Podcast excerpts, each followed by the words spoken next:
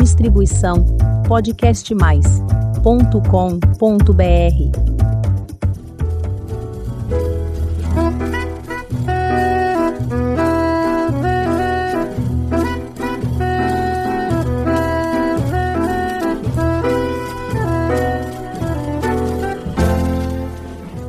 Olá, eu sou Elizabeth Junqueira do canal Avosidade.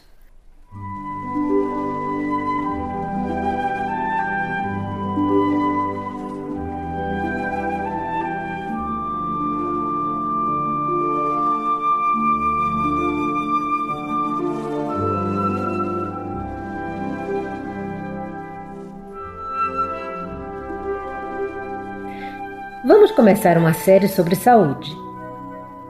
Desde o ano passado, saúde virou assunto de todos os dias por causa da pandemia do coronavírus. As pessoas passaram a se preocupar mais com a saúde. As empresas dessa área mudaram e seguem acelerando seus processos de inovação. Médicos e todos os profissionais de saúde tiveram que se adaptar a essas mudanças. Aprender e refletir sobre saúde em vários contextos nunca foi tão importante. E é isso que faremos aqui. Entender a saúde, como cuidar de nós, da nossa família, dos nossos amigos.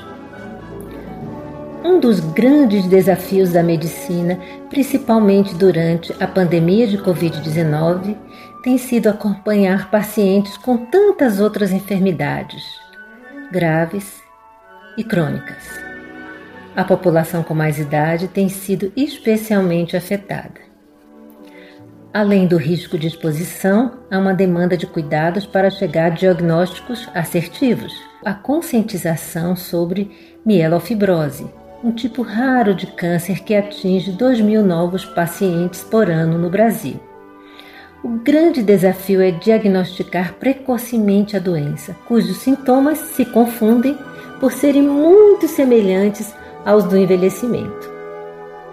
A doença costuma se manifestar entre os 50 e 80 anos de idade, com a maior incidência aos 60. Nossa convidada desse episódio é a médica Cristiana Souza, doutora em hematologia pela Universidade Federal do Rio de Janeiro e membro da Sociedade Brasileira de Hematologia e Hemoterapia. Ela coordena essa área no renomado Hospital Universitário Pedro Ernesto, no Rio, onde chefia também a unidade de transplante de células-tronco. Doutora Cristiana nos falará sobre essa doença rara, que não tem cura, mas tem tratamento. Este episódio do nosso podcast é um oferecimento especial da Novartis. Boas-vindas, doutora Cristiana. É um prazer tê-la conosco. Você pode nos contar o que é mielofibrose e quais são os seus sintomas? Olá, vamos falar um pouquinho sobre a mielofibrose. Ela é uma doença que faz parte do grupo das doenças chamadas de neoplasias mieloproliferativas crônicas. E ela é uma doença que possui muitos sintomas. E é importante que nós identifiquemos esses sintomas.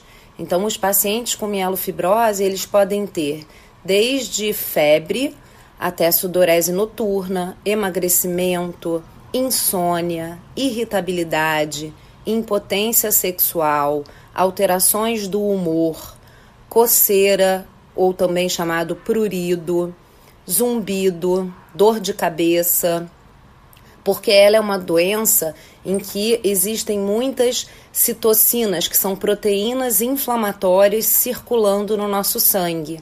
Então é muito importante saber identificar esses sintomas como sendo pertencentes à sua doença. Por serem parecidos com o processo de envelhecimento, esses sintomas podem dificultar o diagnóstico? Os sintomas da mielofibrose, eles podem se confundir sim com os sintomas de envelhecimento. Portanto, é muito importante qualquer diferença que você note no seu dia a dia, você mencione com seu médico, porque ele vai te ajudar a identificar se esse sintoma faz parte do quadro de mielofibrose. Nos conte um pouco sobre a jornada desse paciente. Quanto tempo o paciente costuma levar até obter o diagnóstico? Existe algum exame que o paciente pode fazer? Qual é a especialidade médica mais indicada para identificar e tratar o paciente? O diagnóstico da mielofibrose não é um diagnóstico muito fácil, porque ela é uma doença que tem sintomas muito inespecíficos e que podem ser confundidos com sintomas de várias doenças. Então, o diagnóstico, ele muitas vezes é demorado para ser feito. O que a gente vê é que o paciente ele demora em média uns dois anos para conseguir ter o diagnóstico fechado.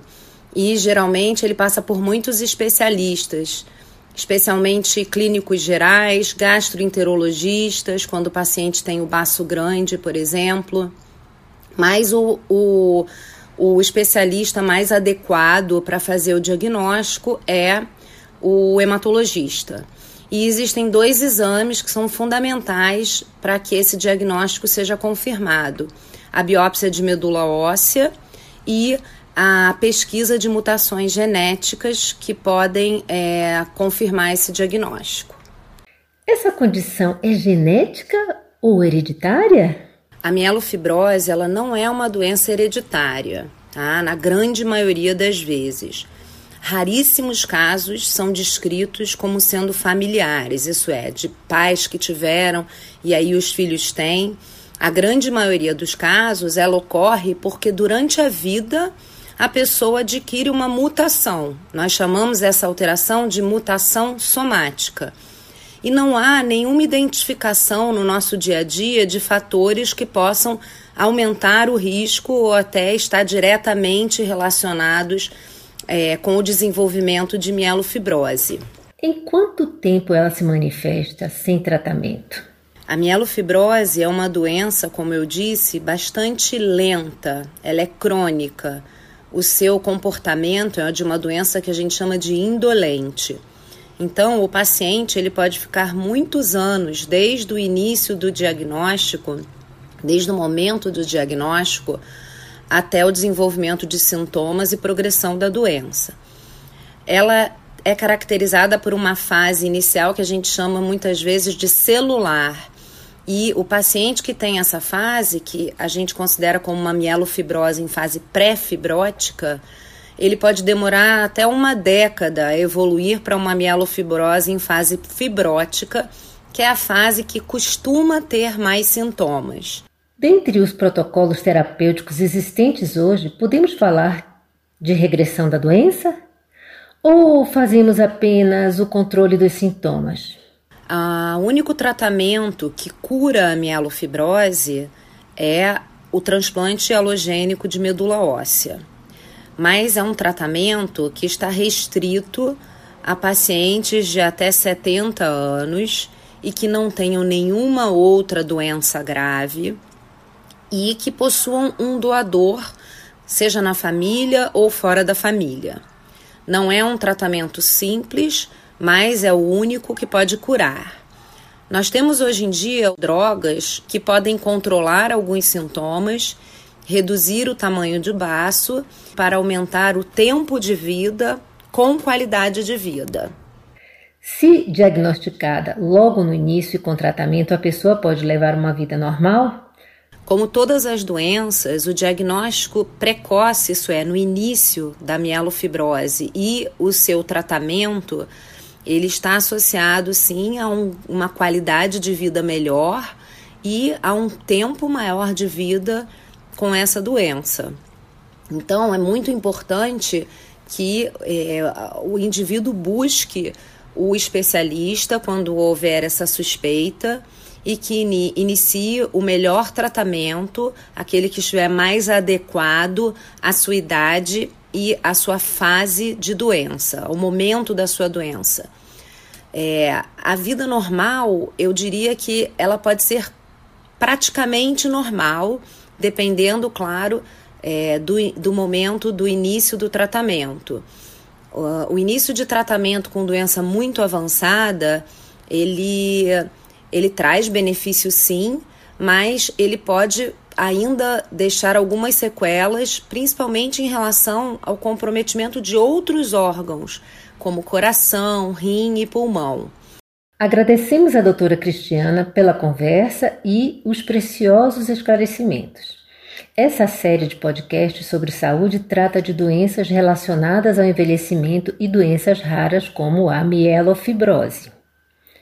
Buscamos levar a você que nos ouve informação de qualidade, que poderá ajudá-lo a descobrir a doença, iniciar o tratamento e melhorar a qualidade de vida para quem estiver precisando desse cuidado.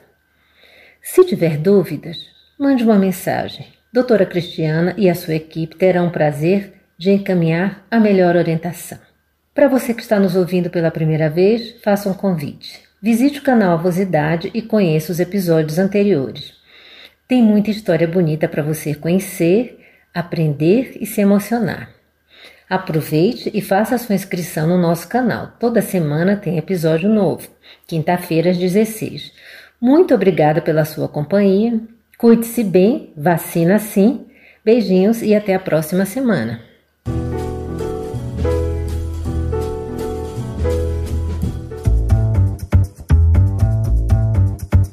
Distribuição podcastmais.com.br